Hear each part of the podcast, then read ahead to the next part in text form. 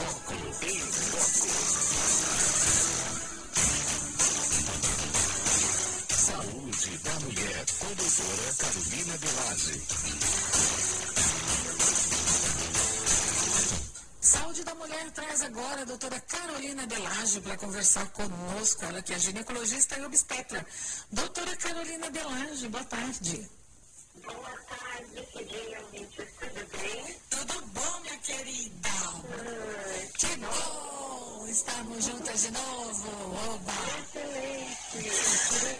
Hoje a gente vai falar de uma coisa que eu não sei o que é. Uma eu sei, a outra eu não sei. Anestesia eu sei. Agora, analgesia eu não sei. Então, Você também não sabe? Ele, ó, tem gente falando aqui que não sabe também. Que bom, né? Então acho que vai ser um, um assunto que vai poder contribuir bastante Vamos aprender. para os nossos ouvintes queridos. E, e eu acho legal até, Cidinha, começar ainda de uma coisa mais básica que muita gente não sabe. O anestesista, ele é médico. Algumas pacientes até perguntam, ah, mas você tem faculdade de medicina, né? Acha que de repente é um, é um curso à parte, né? Diferente do, do usual. Então, é importante a gente já até começando a explicar, né, que a anestesiologia é uma especialidade médica. Então, o anestesista, ele fez os seis anos da faculdade de medicina, daí ele escolhe essa especialidade da anestesia. Né? Ele, ele vai é médico, então. Oi? Ele é médico, então. Isso, ele é médico. E depois ele passa alguns anos estudando as diferentes formas é, de tirar a dor do, do paciente, né? Então, existem diferentes técnicas, né? Como analgesia, anestesia. é, mesmo dentro da anestesia existem diferentes tipos de anestesia, na analgesia também e usam algumas medicações para sedar o paciente, né, que é essa perda controlada da, da consciência, para o paciente não lembrar né, o, que, o que aconteceu com ele. E, e mesmo dentro né, dessa especialidade, depois, geralmente, é, esse profissional, ele também se especializa assim, em mais ah, cirurgia de criança, é, parto, ou cirurgias de, de maior porte, né, como transplante, cirurgia cardíaca. Então, é importante a gente ver, né, que o anestesista muitas vezes não tem tanto contato com o paciente, por isso até que os pacientes, né, as pessoas no geral sabem muito pouco dessa especialidade médica, mas é uma pessoa que sem sombra de dúvida, assim, estudou muito para para desempenhar essa função. E, e- e é um profissional super importante na hora do parto, né? Então, como a gente vem falando aí nas últimas semanas sobre gestação, eu achei que seria muito interessante a gente colocar essa questão da analgesia versus anestesia, porque quando as mulheres entram em trabalho de parto ou vão para uma cesariana, a gente precisa desse profissional com a gente na nossa equipe. Então, para a gente poder informar melhor os nossos ouvintes, né? E eles conhecerem, saberem quem é esse profissional e como ele trabalha. Então, vou falar do trabalho dele, assim, né? Mais específico e, e direcionado para a obstetrícia, para o momento do parto. No parto, a gente pode ter esses dois tipos de, de anestesia, né? Assim, seria anestesia e analgesia. Qual que é a diferença? A anestesia, ela tira a sensibilidade da dor e muitas vezes o movimento. Então, é, é uma injeção que é feita nas costas, ali na, na região lombar, né? A agulha entra ali nas costas, ele acha um espaço bem certinho na coluna para colocar o- a medicação. E a medicação vai ter um efeito de tirar o movimento, né? Então, assim, é, o tanto a, a altura das costas, né? Se vai mais para baixo ou mais para cima na região lombar. E o tempo que a agulha entra é o tempo que vai parar a movimentação da paciente, né? Como a cesariana é, é, é uma cirurgia que é muito importante, assim, vale muito a pena a mulher estar acordada para ela ver o bebê, conseguir. Muitas vezes a gente consegue colocar o bebê ali em contato é, com, com o peito da paciente, né? Ela consegue pôr a mão assim e segurar o bebê. Então, uhum. a gente quer uma anestesia só da cintura para baixo, né? Para ela não sentir dor nenhuma da cintura para baixo, aonde a gente está lá abrindo as sete camadinhas até chegar no útero e tirar o bebê. São sete camadas. São sete camadas. São sete camadas. Bastante. Bastante, tem que estar, tem que estar anestesiada, né? Então essa anestesia a gente chama de anestesia, que é o local onde a agulha entra na coluna uhum. e as uhum. fibras que ela vai é, atingir, né? São fibras neurológicas motoras e sensitivas. Então, ela é uma técnica, assim, embora pareça complexa, né, para o anestesista que estudou muito isso, é uma técnica simples, rápida, é, tem um baixo risco, né, para a mãe e para o bebê, tem a vantagem da mãe estar acordada, poder participar do seu parto, poder conhecer o seu bebê, né, ver, beijar, pegar e sem sentir dor, né? É, então ela ela não consegue mexer as pernas, né? Uma paciente que fez uma raquianestesia, ela não consegue andar. Uhum. É, então ela não mexe as pernas, ela também não vai sentir dor. E porque essa anestesia da cintura para baixo, né? Os músculos ficam mais é, paralisados por um tempo. Ela também, a, a bexiga também não consegue funcionar, contrair e liberar o xixi, por isso que ela tem que ficar sondada. Entendi. A gente passa uma sonda na paciente, porque aí a bexiga dela vai esvaziando pela sonda, porque a musculatura da bexiga não consegue contrair para eliminar a urina. Uhum. Então, geralmente, né, como acontece? A paciente, ela chega no, no centro de parto, na sala de parto, no centro cirúrgico, é, o anestesista pega uma veia, porque é importante que ela esteja o jejum para cesárea ele não é obrigatório, né? Mas é, essa anestesia pode dar um pouquinho de enjoo, um frio na barriga. Sabe aquela sensação da montanha russa? Que você tá lá em cima, o carrinho vai descer, dá um frio na barriga, que às vezes você Sim. tá com o estômago cheio e você vomita? Uhum. É um pouco a sensação que a anestesia dá na mulher. Ah. Então, por isso, geralmente, a gente orienta, né, quando é uma cesariana agendada, né, eletiva, marcada no hospital, a gente orienta um jejum de 8 horas. E aí essa paciente é, no centro cirúrgico vai estar tá com o, o, obstetra, né, que vai fazer o parto, o outro médico que vai auxiliar o, o obstetra a fazer a cesariana e o médico anestesista. E aí esse médico anestesista vai passar um antisséptico, limpar bem as costas da paciente, para fazer esse procedimento com uma agulha estéreo, com uma luva estéreo, para não levar nenhum bichinho lá, nenhuma bactéria, vírus, nada lá para o sistema neurológico da paciente. E ele, com uma agulha e uma seringa, ele administra né, as drogas que vão atuar tirando essa sensação de dor e o movimento.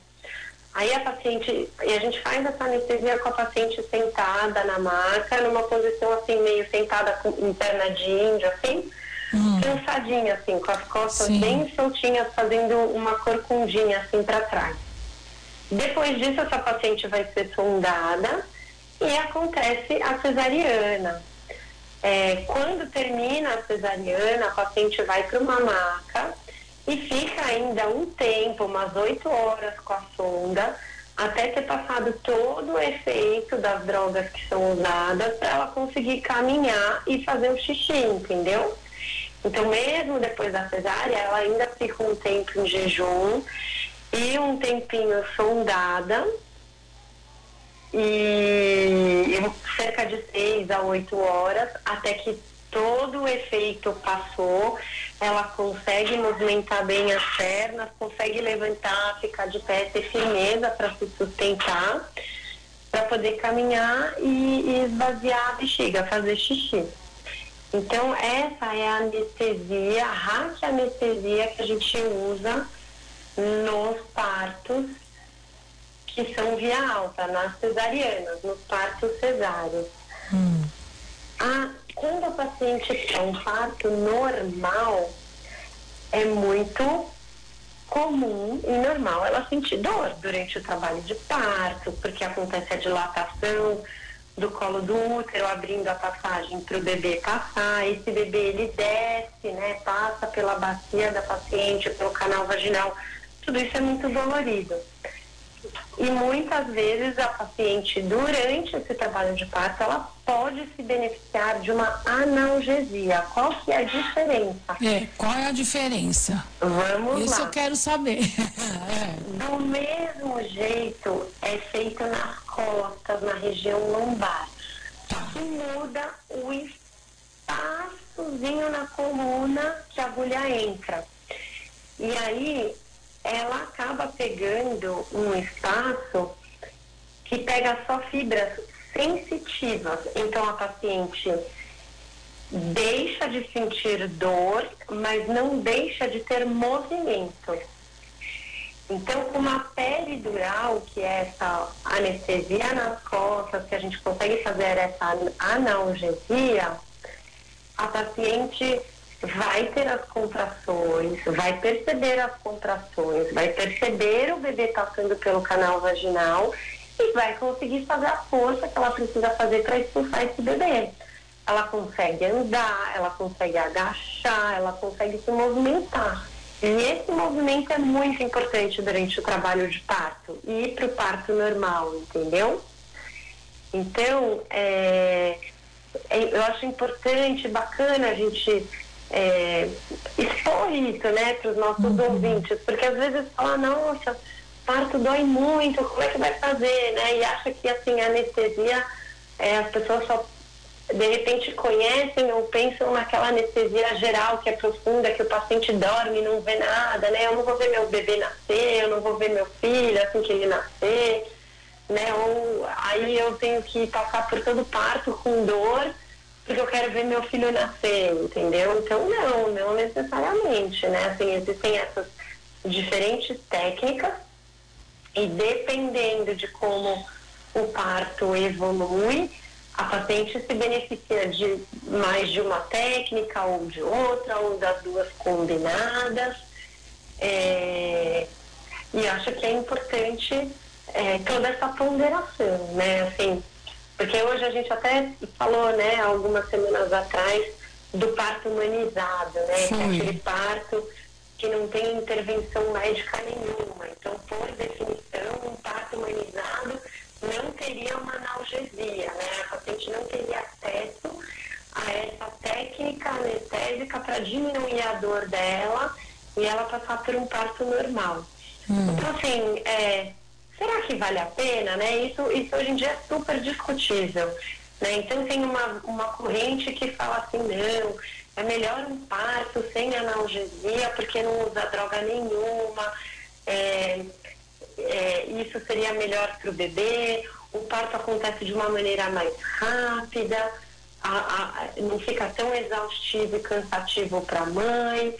É verdade que muitas vezes é, com a administração dessas drogas, as contrações podem diminuir, aí a gente tem que usar uma outra droga, que é a ocitocina, para fazer o útero voltar a contrair. Tem, tem tudo isso por um lado. Por outro lado, ao mesmo tempo, a gente sabe que se a paciente está num quadro de dor muito intensa, isso faz ela liberar também uma série de substâncias né, e de hormônios que dificultam com que ela consiga progredir nesse trabalho de parto, né, nesse parto normal, porque ela pela dor ela não consegue fazer a força adequada no momento adequado, o estresse que a dor ocasiona, às vezes, dificulta o relaxamento da musculatura e a descida do bebê e a dilatação do colo. Então, também é muito comum, assim, às vezes a gente está né, acompanhando assim, um trabalho de parto e a paciente, a mãe está com essa dor intensa, a gente faz essa analgesia, diminui a dor dela, ela relaxa a musculatura toda, relaxa, o bebê desce e nasce, hum. entendeu? Entendi.